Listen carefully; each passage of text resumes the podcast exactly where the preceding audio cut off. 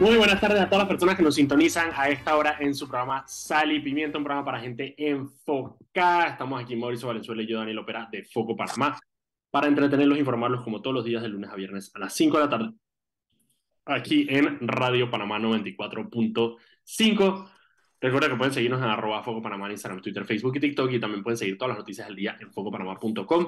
Este programa se transmite en vivo por el canal de YouTube de Radio Panamá y queda guardado ahí para que lo puedan escuchar y queda también guardado en el canal de YouTube de Foco Panamá.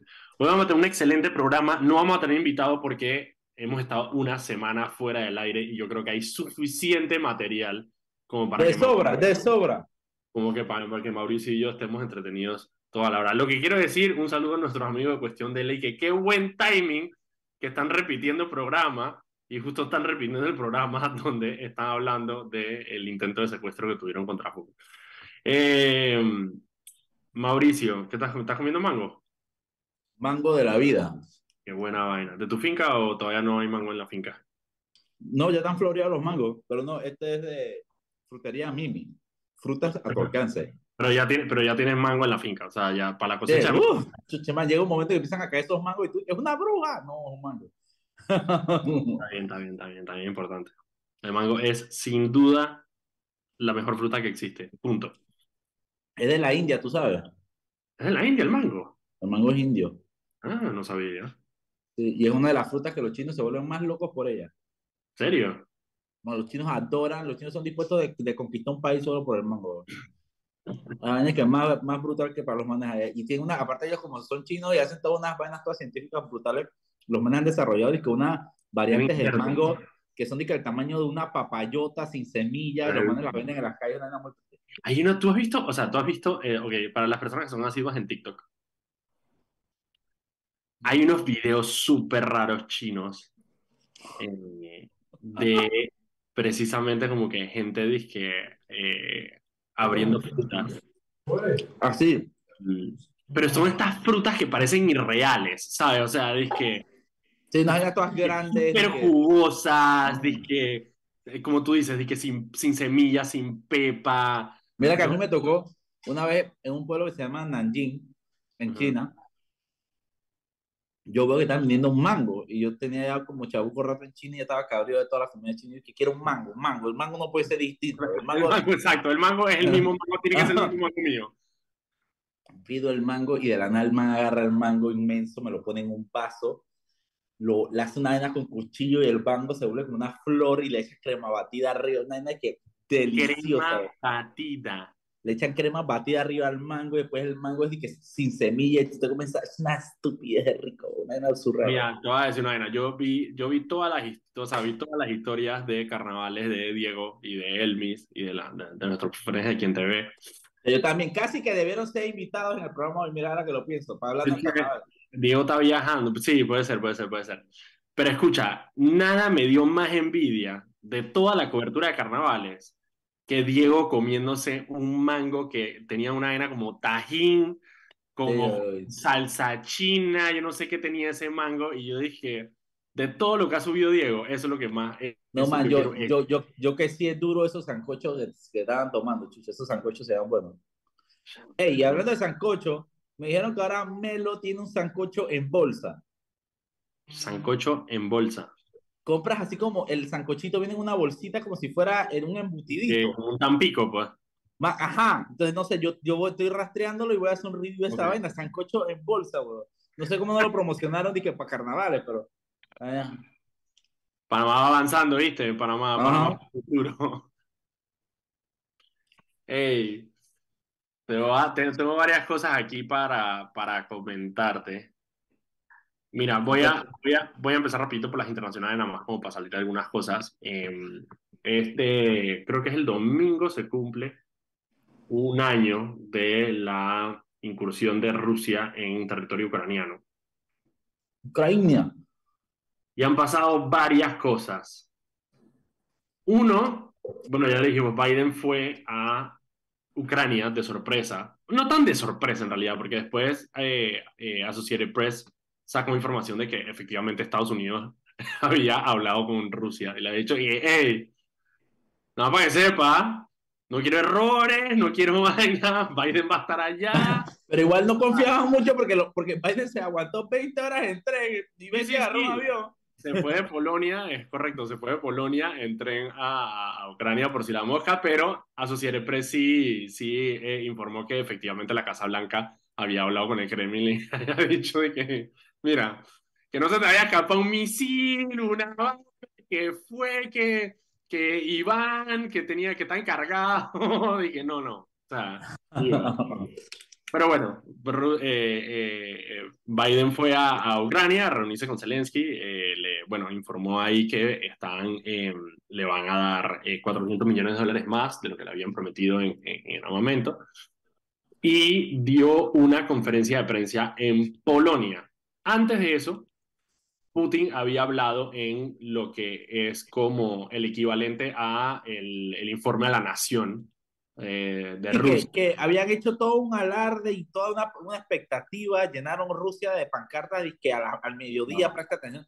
Y fue un discurso todo así, tipo Fonseca Mora, todo en tu copa. Fue una vaina medio, man, o sea, fue una vaina medio loca. Empezando porque lo, que, lo más gracioso de todo es que, claro, Putin y Rusia eh, todavía no, ellos no hablan de una guerra, hablan todavía de una, eh, una ¿cómo llaman? Una...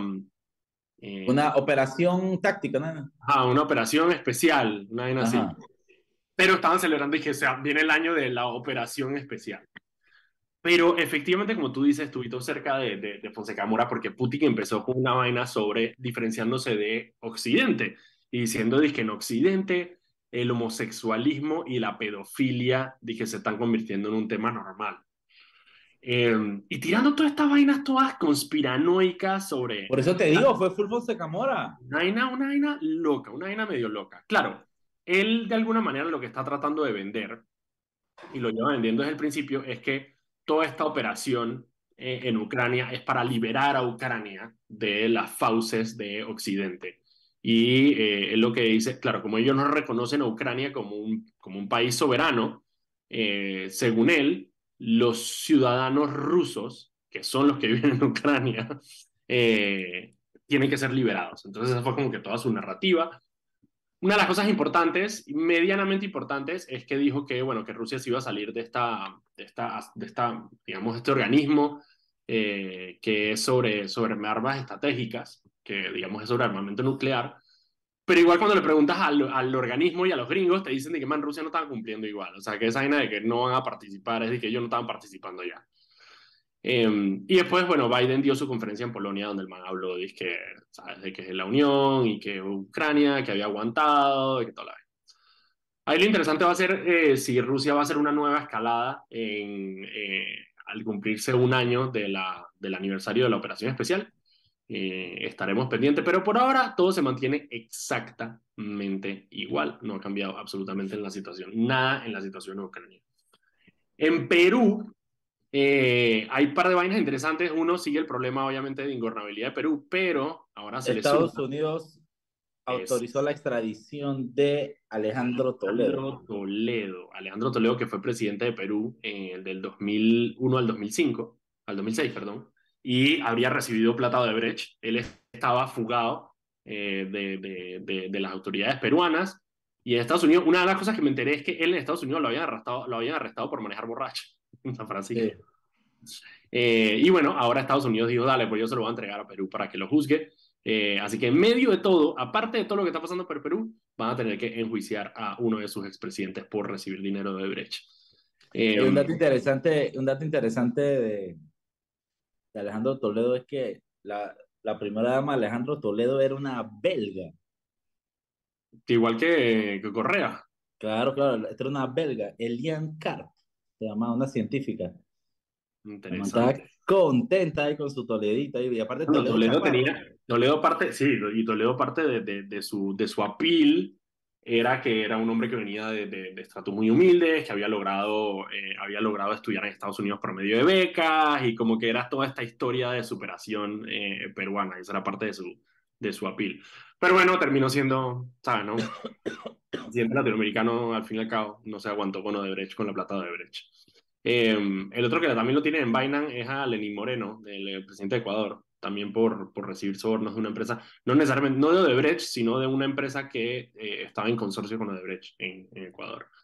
Así que todavía Odebrecht sigue dando, y yo les recuerdo que aquí en Panamá nosotros tenemos un juicio de Odebrecht ya para agosto, donde están, eso es que el All Stars, Martinelli, Varela, los ministros de Martinelli, Papa Dimitriu, eso va a ser dije, el, un red carpet. ¿Qué fecha eh, es que Daniel? Es, ¿qué, fecha es? Ajá. No estoy seguro, sé que es en agosto, no estoy seguro qué día de agosto. Ya te voy a mm. decir. Odebrecht. Eh, va a ser, eh, también dice lo mismo, agosto, agosto, agosto, agosto, agosto, agosto, agosto 2023. No sé si tiene, no sé si tiene. 1 al 18 de agosto de 2023. 1 al 18 de agosto. Así que nada, así nosotros también estamos metidos en el tren de Brecht y Panamá no es la excepción. Obviamente, como les dije, eso va a ser una alfombra roja de políticos panameños eh, presentándose para la audiencia de Brecht. Ok, y eso, yo con eso termino con las internacionales. Bueno, tenemos un nuevo, eh, hay un nuevo embajador de México en Panamá. No me sé bien el cuento, es un actor. Yo vi que hubo todo un acto grande en el Congreso y bulla y vaina. lo que pasa es que, claro, México había, México había propuesto a una activista que se llama Jesús Rodríguez. Y Jesús Rodríguez es un personaje. De hecho, creo que si van a Foco y buscan Jesús Rodríguez, nosotros hicimos una, una nota de eso porque nos pareció un personaje fascinante a ir a Miami. Y la más es que activista de la marihuana, activista indígena, hace que performances, todo un personaje. Y eh, al final Jesús no fue. Antes de Jesús iban a mandar a uno que me acuerdo que tuvo unas, unas acusaciones de, em, de, de, acoso. De acoso en una universidad en México. Tampoco fue. Jesús al final dijo que no fue también lo, lo, mismo, porque, bueno, porque, porque, Jesús, porque Jesús era un activista de la marihuana y la vaina, no sé qué, entonces al final tampoco Jesús, y ahora entonces tenemos un nuevo eh, embajador mexicano que se llama, ya te voy a decir cómo se llama. Eh, no, yo no sé, o sea, yo la verdad que yo como no soy Alejandro Bichir, que es un actor, aparentemente. Yo la verdad que Sí, actor. Sure. Lo creo, si quieres. Películas, Cilantro y Perejil, Bienvenida al Clan. No sé, no tengo ni idea. No tengo idea, Pero Alejandro Bichir es el nuevo eh, embajador. Alejandro Bichir. Bichir. Bichir. No, no, Pero bueno, ya, mira, sabes que con eso termino las internacionales. Creo que no había más internacionales. Déjame revisar, pero creo que no en estos días creo que no hice más internacionales. A ver, a ver, a ver, a ver de las internacionales. Hay una internacional nacional que es la de... O sea, la vamos a tocar ahorita más tarde. Eh, ah, espérate. Alejandro Bichir es el que salía en Sexo, Pudor y Lágrimas. Te creo. Literalmente. Sexo, Pudor y Lágrimas. Ah, bueno. La otra en las internacionales es que Jimmy Carter, porque muchas personas estuvieron medio confundidas con el tema de qué es lo que está pasando con Jimmy Carter. Jimmy Carter no se ha muerto, Jimmy Carter está vivo. Sin embargo, eh, después de varias idas al hospital, eh, Jimmy Carter tiene 98 años, eh, él, decidió, él y su familia decidieron que va a tener cuidados paliativos en su casa. Cuidados paliativos es, em, es, una rama de la medicina que se encarga de mitigar el dolor de las personas que están falleciendo, básicamente. Entonces, em, básicamente para que tengan una transición a, la muerte digna y tranquila. Entonces, Jimmy Carter está en su casa y va a pasar sus últimos días con su familia en su casa. No se ha muerto, eh, pero bueno, sí, obviamente está bastante, bastante mal de salud ya a sus 98 años. Así que estaremos pendientes. Obviamente, me imagino que en Panamá va a haber eh, algún tipo de parafernalia con el tema de Jimmy Carter, es una persona extremadamente importante para la historia de nuestro país, así que lo más probable es que vaya a haber algún tipo de, no solo de pronunciamiento de, gobierno, sino probablemente algún acto eh, en el momento que se muera. Por eso son las 5 y 15, vámonos al cambio. Cuando regresemos, entonces ya vamos con las nacionales, todo lo que pasó en carnavales, eh, retírate de mi presencia, toda la vaina de carnaval la vamos a tocar ahorita que regresemos. Man, retírate de mi presencia. No, man, espérate, es una, una de las mejores cosas que ha pasado a carnavales. Vámonos al cambio y regresamos. Dale. Y estamos de vuelta aquí en tu programa Sal y Pimiento, programa para gente enfocada. Estamos aquí Mauricio Valenzuela y yo, Daniel Opera, de Foco Panamá, para entretenernos e informarlos como todos los días de lunes a viernes a las 5 de la tarde, aquí en Radio Panamá 94.5. Recuerda que puedes seguirnos a arroba Foco Panamá en Instagram, Twitter, Facebook y TikTok y también puedes seguir todas las noticias del día en focopanamá.com. Este programa se transmite en vivo por el canal de YouTube de Radio Panamá y queda guardado en el canal de YouTube de Foco Panamá para que lo puedas escuchar cuando quieran.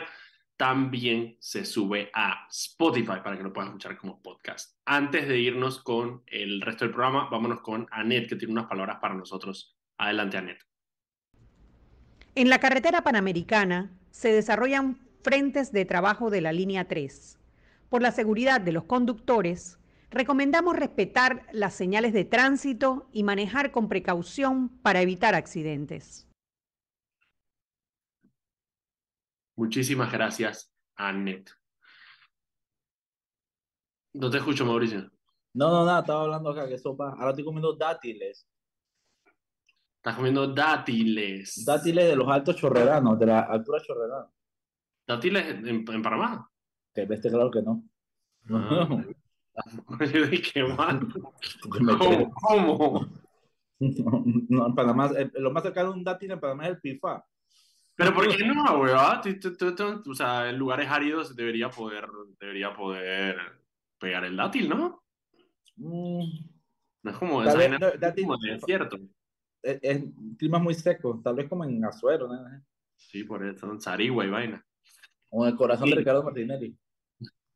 Lugares secos, secos y áridos. Cogí eso. Ah, ok, mira. Me está. ¿Qué, qué dice? Ah, que Oliver me está escribiendo que no sé de qué hablan, de, de, edad, de los dátiles, de, de- de sembrar dátiles en Panamá. Cualquier cosa se puede hacer. Mira, ok, Mauricio, vamos a una, mira, una de las cosas que de, una vez para salir de, de, de, de, de, de los temas. El tema de la mina, que me parece, quizá una de las cosas más preocupantes que ha pasado eh, eh, hoy. Lo que pasa es que obviamente todavía no, no, no vamos El a día de ayer se apagaron los motores en la noche. eh, a apagar. Y tengo entendido, porque hablando, eh, escuchando algunas entrevistas, eh, no se apagan del todo porque no se pueden apagar del todo.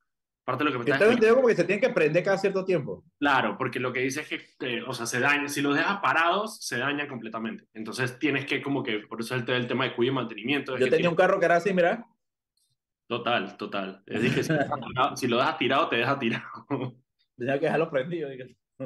Entonces, eh, la, la mina anunció desde ya, hace algunas semanas ya se venía anunciando la mina con el tema del, del, puerto cerrado, porque el 6 de febrero eh, la Autoridad Marítima de Panamá decidió mandar a cerrar el puerto de eh, Punta Rincón, que se llama el puerto de, que utiliza eh, Minera Panamá. La razón para el cierre es porque les pidieron, honestamente, rebuscado, pero les pidieron una certificación de, que las válvulas, de que las básculas estaban bi- bien calibradas, básicamente. Em, según información que da la mina, porque de nuevo, parte del problema que hemos tenido durante toda esta situación es la falta de información por parte del gobierno, pero la información que da la mina es que el mismo 13 de febrero, es decir, cinco días después, ellos eh, le mandaron toda la documentación necesaria a eh, la MP y simplemente no les respondieron. No respondieron ninguna de las cosas que, que, que, que ellos le enviaron sobre, sobre, el, sobre el, el tema de las vacunas. Entonces, cerrado el puerto. La mina lo que dice es, si se cierra el puerto, yo no puedo seguir operando porque, eh, y no sé si, si alguna vez han estado en, en, en la mina, Mauricio y yo fuimos una vez, y No, yo he ido varias veces. eso es un, ah, bueno, yo, yo solamente he ido una vez. Ah, mentira, no, exacto. Fuimos una vez también medio, medio, medio ilegales. Eh, eh, hay una donde ellos tienen el, es como un galpón. en- imagínense los aeropuertos, de los, los- como los, los Los hangares, de- hangares de aeropuerto, de aviones, aeropuerto, pero, pero los Boeing. Es una grandísima. o sea, un, es un galpón enorme, tiene unas cositas arriba y va cayendo el material, que es como una arenilla. Entonces, claro, tú ves lo que ves son montañas y montañas de material. La mina lo que dice es, si yo no puedo sacar ese material, eventualmente se me acaba el espacio, es decir, se acaba el lugar, ese hangar se llena y ya no puedo seguir eh, eh, almacenando material. Y si no puedo almacenar material, tengo que parar de, eh, de, de, producir material, porque si no, ¿dónde lo voy a guardar? Entonces, con el puerto cerrado, la mina, ya desde, las, hace como dos semanas, ya la mina venía diciendo, hey, vivo, que si, que si no puedo eh, seguir almacenando, no puedo seguir almacenando material, si no lo puedo sacar, voy a tener que cerrar, porque no puedo, no, no tengo qué hacer con el material. Y la semana pasada ellos mandaron la advertencia y dijeron, si para el 22 de febrero en la noche el puerto sigue cerrado, voy a tener que cerrar operaciones. Y efectivamente ayer la empresa notificó a sus empleados que iba a empezar un proceso de, eh, de reducción de personal porque obviamente no están, no están, no están trabajando a, toda máquina. La mina le sigue, digamos, de alguna manera, sigue diciendo, nosotros estamos listos para volver a exportar material una vez que nos permitan usar el puerto. Eh, y sin embargo, el gobierno, de nuevo, parte de los problemas que hemos tenido durante toda esta situación, nosotros no sabemos qué es lo que está pasando ahí. O sea, no sabemos si, si, la MP, si es que la, la mina no está cumpliendo con el tema que le pidió la MP, o sea, no sabemos absolutamente nada de qué es lo que está sucediendo. Solamente tenemos la versión de los comunicados de la mina y hoy que salió un comunicado del MISI donde básicamente le dice a la mina eh, y los regaña por estar usando, eh, básicamente diciéndole que están usando los empleos de las personas como chantaje. Eh, a lo que la mina en su, en su comunicado lo que dice es, bueno, firmar el contrato, o sea, ahí está el contrato, ya lo habíamos acordado, qué es lo que está pasando. Entonces hay como un tira y jala ahí donde el gobierno está acusando a la mina de estar dilatando y la mina lo que está diciendo es, al final esto me está poniendo presión. Yo estoy de acuerdo en algo y es que si estamos en medio de una negociación, de un contrato nuevo, no debería haber presiones para poder lograr ese contrato. Yo, yo pienso que sí, ok, si quieres que se vaya la mina, ya cierra la mina, vete, tírala, ya haz lo que vas a hacer, asumamos la consecuencia que se haya que asumir y listo. Pero tú no puedes estar negociando con, eh, con, con, la espada desenfundada, ¿me entiendes? y al final lo que estás haciendo es que estás, yo creo que es mucho peor porque estás usando a los trabajadores, a los 7.000 trabajadores de rehén. Claro, y hoy, o sea, por eso te digo, el, el, el gobierno lo que dice, de alguna manera con su actitud es, no me importa lo que pase con esos trabajadores, o tienes la percepción, que no sé de dónde, de decir, ah, la mina los va a mantener, no te preocupes. Y la mina lo que te está diciendo es, digo, podemos seguir negociando mientras yo pueda seguir operando. Y si yo sigo operando, yo sigo pagando planilla. Pero en el momento que yo dejo de operar, voy a dejar de pagar planilla porque no tengo plata, o sea, porque no estoy vendiendo. Entonces hay como, entonces en el medio están, como tú dices, 7.000, 8.000 trabajadores que aparte los tienen, me imagino yo, eh, como una pelota de ping-pong, porque claro, la mina les dirá, hey, sorry, pero yo estoy listo para firmar, pero el gobierno no firma, y hoy que ellos estuvieron, eh, marcharon hacia la presidencia, que los recibieron en presidencia, me imagino que presidencia les habrá dicho, yo no sé qué les ha dicho la empresa a ustedes, pero yo estoy esperando para firmar. Entonces, el problema con eso es que tienes a 8.000 personas que están en un limbo que no vamos a saber qué vamos a hacer con ellos. La mayoría... No, y ya que lo triste, Daniel, que ahora yo mismo, nosotros, digo, yo, tú, nosotros podemos hablar, hablar con, con exactitud de, de qué está estancado porque no sabemos en qué está estancado. Bueno, no, no, hay cero información sabe nada, entonces... Es y, a mí no me, y a mí, a mí no me convence el hecho de que ellos digan que es que están parados por unos, por dos articulitos. ¿Cuáles mira, son esos dos artículos? Díganlo, pero no, el gobierno no dice nada. Yo, la poca información que está saliendo es por el lado de la mina. Y de nuevo, es que volvemos a lo mismo, las responsabilidades de la gente. La mina tiene una responsabilidad con sus accionistas. Sí, tiene una responsabilidad con el país y todo lo que tú quieras, pero al final es una empresa privada que tiene responsabilidad con sus accionistas. La responsabilidad de informarnos a todos es del gobierno nacional, porque yo no tengo acciones en, en Minera Panamá, pero yo soy parte de este, de este, de, de, de este estado. Entonces, yo es sí como te... buen momento para comprar acciones mineras. No, puede ser, dependiendo. ¿Estás confiando en que, en que van a, van a firmar? Yo creo que sí, yo creo que al final sí. Lo que pasa es que me Por eso es mejor comprarla y después cuando firman su muy raro. Y Ras, me compro un White Shark. Bueno, eso, eso, fue lo que hizo, eso fue lo que supuestamente hizo Martinelli con y ahí está, y ahí está Financial Pacific, el caso que lo volvieron a abrir. Eh, así que nada, por eso te digo, yo, yo creo que sí van a firmar, yo creo que lo, lo lógico y lo natural es eso. Eh, sin embargo, no sabemos, y yo creo que esa incertidumbre al final, eh, eh, toda incertidumbre económica sobre el futuro de Panamá afecta negativamente no solo por el tema de la mina, sino por el tema de cualquier otra inversión que venga a hacerse en Panamá. De nuevo, si Panamá quiere echar a la mina, que la eche. Listo, ya cerramos y, y miramos a ver entonces otra empresa, porque de nuevo, no se hagan ilusiones, va a venir otra empresa. Eso no es que ah, sí, sí, sí, sí, sí, yo le digo, no, no se coman esa paja de raíz y que se fue la mina, uh, no, no, se fue la mina, viene otra. Viene otra, viene otra por ahí mismo, obviamente, viene otra por ahí mismo. Y mira, antes, antes de irnos al cambio, es una de las cosas que quería, porque todo el tema, todo el tema de, de, de, del ambientalismo y y, de, y de ver es un tema de sopesar. Y si usted quiere saber en dónde usted se para en esta discusión, usted simplemente se tiene que hacer una pregunta que es, hay recursos naturales en Panamá. ¿Está usted dispuesto a hacerle, a afectar esos recursos naturales con tal de recibir cierto rédito económico? Y, por ejemplo, para mí la respuesta, y eso soy yo, es sí. Si yo veo los 7.000, los 75.000 kilómetros cuadrados que tiene Panamá y digo, mira, la verdad es que podemos sacrificar un poco de esa tierra para poder generar un rédito económico en un mundo capitalista que es el que vivimos, eh, sí vale la pena y para mí es un, es un negocio. Es cuestión de mitigar daños, eh, hacerlo eh, lo, más responsable posible y asegurarnos que ese dinero que se gana se invierta y se gaste bien. Hay personas que no, por ejemplo, Raiza Banfield. Raiza Banfield, para Raiza Banfield, por ejemplo, no hay ningún ninguna cantidad de dinero que justifique el hecho de afectar el medio ambiente. Y está bien, ese es, ese es su parecer, eh, y ese es el parecer de otras personas.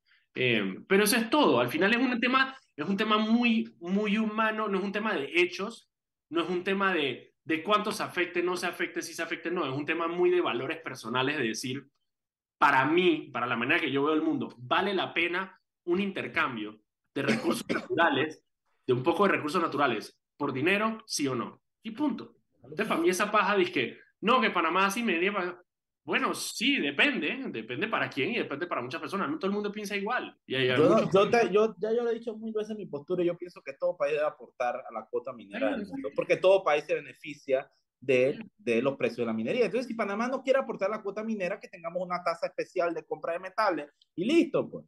Y vamos a, vamos a ver cómo están los, van a tirar los precios de construcción, los precios de, de electrónicos, etcétera, que me parece válido, pero se me, se me hace demasiado egoísta de un país decirle que, ay, no, que, que destruyan Venezuela, Perú, allá, Chile. Nosotros no, porque mis guacamayas son más bonitas, vete al carajo.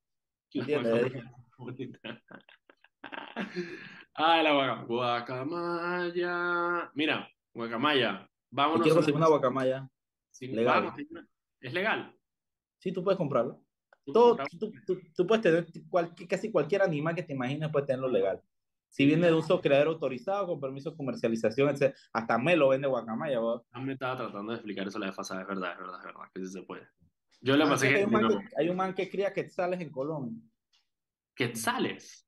Sí, como los de Chiriquí, como los de Boquete, pues. Sí, quetzales, quetzales. ¿Y en Colón hay quetzales? Ahí. en el criadero. Hey, son las 5 y 33. Vamos al cambio. Ahorita regresamos con más de sal y pimienta.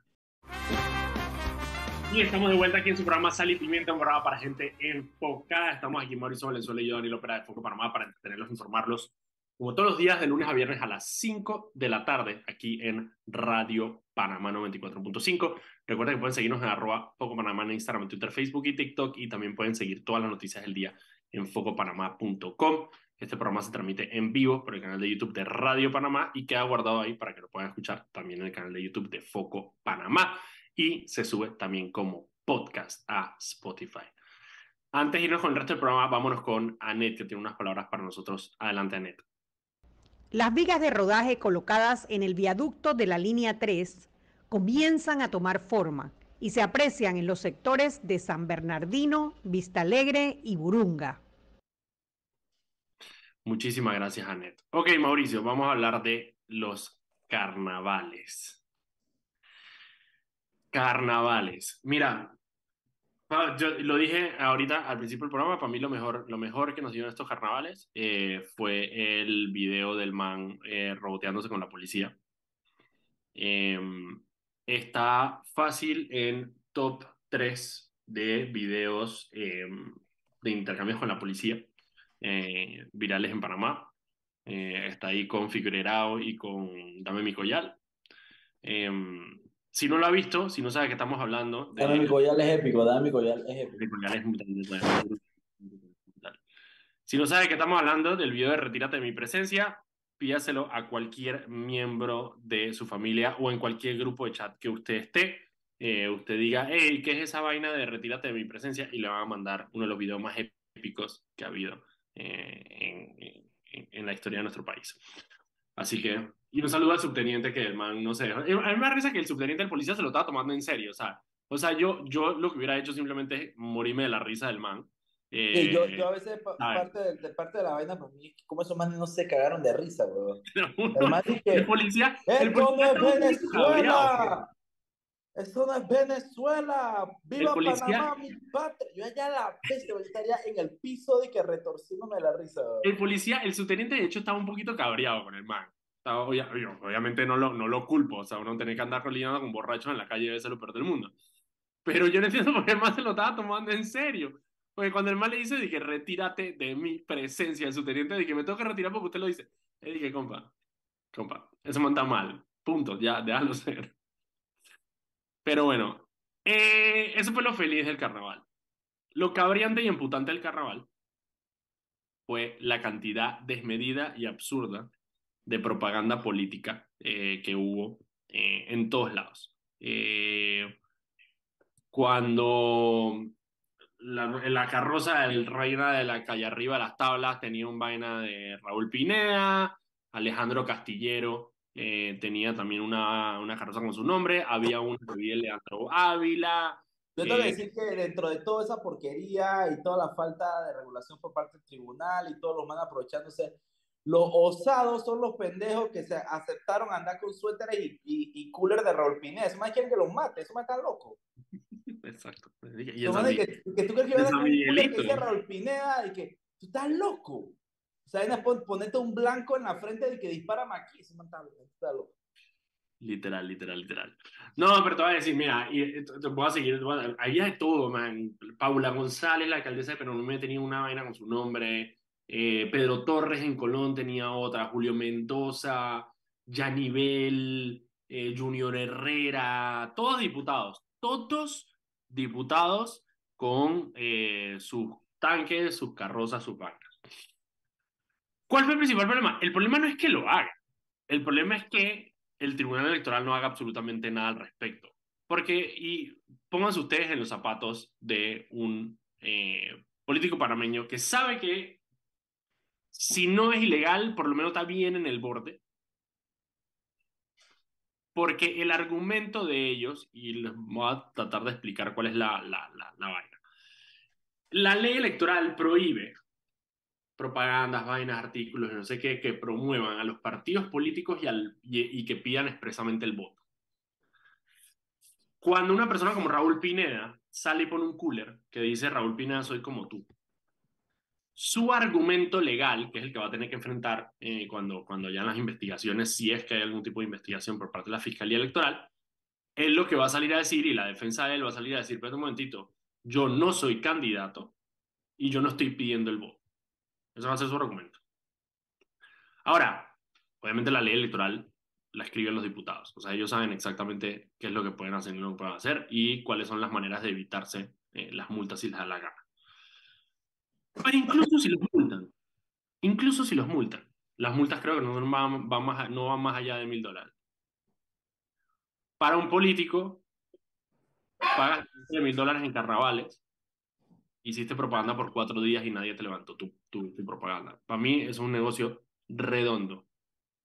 Sacas tu propaganda, el fiscal electoral no existe y la fiscalía electoral no existe, nadie te quita tu propaganda. Bueno, la, la gente te la quita como le hicieron a Alejandro Castillero, que la gente se cabrió y le arrebató su vaina. Pero si nadie te la quita, bueno, está bien, pagaste mil dólares de multa más lo que te costó la propaganda y sales y, y, haces lo que te dé la gana.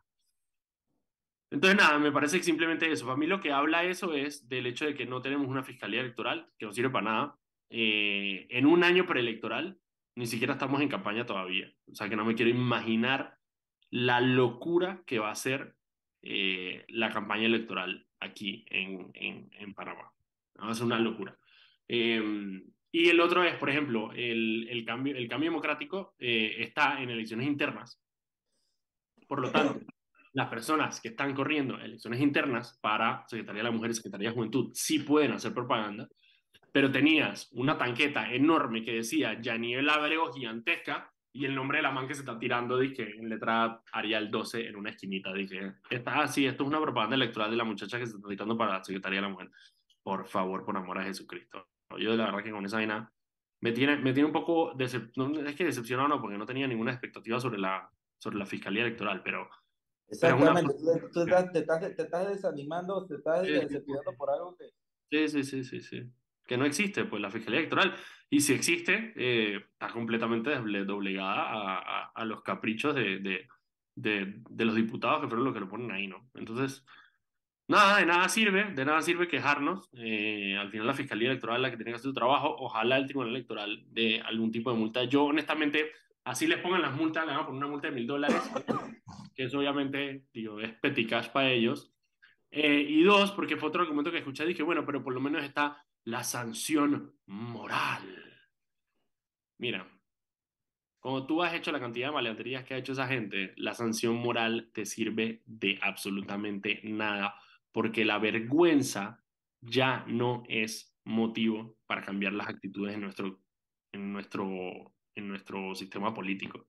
Y esa parte, hay un artículo súper bueno de, de, la, de NPR, el, el, el, sistema de, de, radio de Estados Unidos, que habla precisamente de eso en el contexto de Estados Unidos, pero se aplica perfectamente a Panamá, que es que antes la pena, el hecho de, de, la, de, la, de, de, apenarte en público, era un, eh, era de alguna manera algo que te frenaba como, eh, como político, como funcionario, de, de, hacer cosas. Y tú decías, parte era la, la pena pública que, que experimentabas cuando hacías las cosas mal.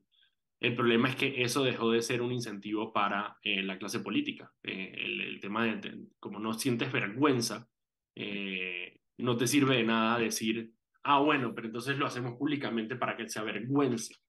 Eh, eso, eso, ya no es un motivo y eso ya no es, una, no es algo que los, que los detiene de hacer las cosas. Entonces, la sanción moral no sirve absolutamente nada. Cuando, eh, cuando eres un inmoral, da igual. Pues, Da igual, da exactamente igual. Son las 5 y 47. Vámonos al cambio y cuando regresemos, vamos con el último bloque.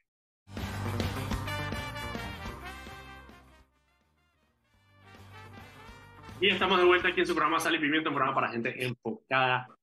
Estamos aquí, Mauricio Valenzuela y yo, Daniel Opera de Foco Panamá. Recuerden que pueden seguirnos en arroba Foco Panamá en Instagram, Twitter, Facebook y TikTok. Y también pueden seguir todas las noticias del día en focopanamá.com. Este programa se transmite en vivo por el canal de YouTube de Radio Panamá y queda guardado en el canal de YouTube de Foco Panamá para que lo puedan escuchar cuando quieran. Eh, antes de irnos con el último bloque, vámonos con Anet, que tiene unas palabras para nosotros. Adelante, Anet.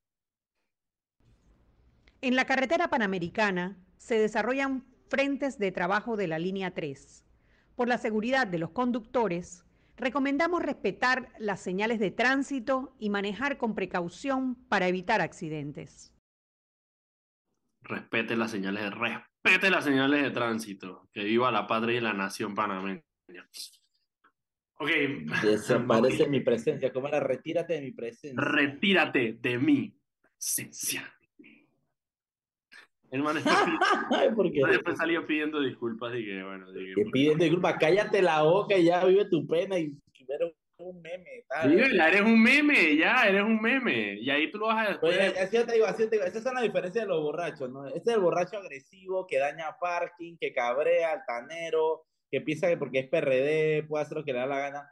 Pero por otro lado, tú tienes el estoy chocado con mi mono, que es de que todo lo contrario, pues de que el borracho, o sea, de que Los dos son un los dos son un problema para la, para la vía pública, pues no debería estar manejando un carro. Pero uno es chévere, pues uno estaba chocado con su mono nada más. Pues. y el otro estaba hasta la bestia creyéndose la mamá de Tarzán, Nito bueno, Cortizo. Porque el man era PRD. Nito Cortizo, porque el man es PRD, pues.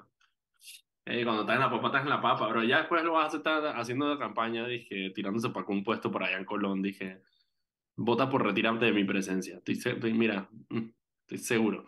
Sí, dije, Ismael, retírate de mi presencia, Pérez, no sé cómo se llama el más, pero... Joel, Joel, Joel se llama, Joel algo. Ok, Mauricio, otra de las noticias que tenía, que fueron noticias esta semana. Oye, falleció Richard Cook, el, el arqueólogo panameño, era inglés, pero que... ¿Dónde era? ¿Era inglés? Era inglés, eh, tenía más de 50 años, vivía en Panamá, es prácticamente el padre de la arqueología panameña, murió a los 75 años de edad. Eh, el man incluso tenía de que la excelentísima orden del Imperio Británico, era eso que se ah, ponen esos collarcitos Sí, sí. Bueno, la, literalmente y, y Gary Stemper, que son los dos eh, panameños ilustres, ¿no? Sí, sí, así que bueno, eh, falleció, él era, eh, él era, ¿cómo se llama? Él era investigador del Smithsonian sí. y prácticamente todos los proyectos grandes de arqueología del país tenían que ver con él. Brutal. De una forma u otra. Sí, una, vida, una, vida, bien vivida. Y su hija, su hija también exacto. Su hija también es, ella es investigadora, no, ella es Juana, yo conozco Juana Cook. yo sé quién es, pero no, sé bien qué hace. No, sí sé qué hace, pero no sé, bueno, me entienden. Eh, mm. ok, mira. Eh, ok, bueno, hoy en la mañana, hoy en la madrugada hubo un tiroteo en el aeropuerto de Tucumán, altamente preocupante, alerta. Man, qué sopa esa vaina. Qué preocupante, preocupante enormemente. Dos personas eh, trataron de asesinar a otro que venía saliendo en la parte de las salidas de la nueva Terminal 2 de Tocumen. Em, aparentemente le descargaron unos tiros. Eh, la persona sobrevivió y está en atención médica. La policía del aeropuerto eh, respondió al, tiroteo y al parecer lograron impactar a uno de los uno lo agarraron en ese momento y lograron impactar a otro porque a ese otro después lo agarraron en el Santo Tomás cuando fue a eh, tratar de recibir atención médica precisamente por las heridas que sufrió en ese momento. Pero el hecho de que en la puerta de entrada turística de nuestro país. Ah. un tiroteo. ¿Qué, es lo que a mí me cabra también? Lo que me cabra contra sobremanera es que párate un minuto en esa puerta y te llegan 10 policías y que no puedes pararte aquí, que tú eres Uber, ¿o qué? Que no sé qué, y te rofean todo y te van golpeado y no sé qué. Pero llegan unos sicarios, agarran a balazo a un maleante, ajo, y ahí los policías de que ajo demoró en responder. Man de... Fren, eso es lo que a mí me cabrea. Eso es lo que a mí me cabrea. Yo iba a buscar amigos al aeropuerto y los policías, pero casi que ni me dejan pasar lento por esa calle. A mí me, mira, yo, eso es algo, y es algo que debería preocuparnos enormemente. Porque una noticia de estas, creo que, no sé si, esta noticia creo que no se, no se, volvió, no se volvió noticia internacional, afortunadamente. Em, pero ese es el tipo de cosas que, eh, que espanta. Y cuando una persona me pregunta, a mí, por ejemplo, me preguntan, Mira, Panamá es seguro. Yo era muy, muy eh, seguro en decir, sí, Panamá es extremadamente seguro. Em, y no, eh, no sé si es una respuesta que puedo dar en este momento, cuando alguien, una persona, un turista me pregunta si, si Panamá es seguro, eh, porque honestamente, mira, estamos, estamos, estamos, estamos a un nivel preocupante. El hecho de que en el aeropuerto pasen este tipo de cosas. son titulares, titulares de México, literalmente son titulares de México literalmente son titulares de México, no de Panamá. Ok, y la última noticia, eh, porque ya después mañana hablamos de Yuya, pero la última noticia que tenía de, de España, acá de España, es que a pesar de que Martinelli diga que no tiene casos en España y que saque un certificado y que sea el certificado de Rica y que la difamación y que las mentiras y la vaina, Ricardo Martinelli esta semana se notificó de un proceso que tiene en España eh, por el tema del seguimiento ilegal a su expareja Indira Bruno. Eh, puso sus abogados, se notificó el proceso. Un año después, eh, ya de hecho, el juzgado había pedido que se cerrara mientras tanto la causa porque no habían podido localizar a Martinelli y al final Martinelli se notificó. Así que cuando Martinelli diga que no tiene procesos en, en, el extranjero, recuérdenle que se notificó él, él, él solito se notificó de su proceso, para que después no diga que no tiene procesos abiertos en otros países. Son las 5.56, nosotros nos retiramos por el día de hoy y nos vemos mañana viernes aquí en su programa Sal y Pimienta. Nos vemos. Chao. Thank you.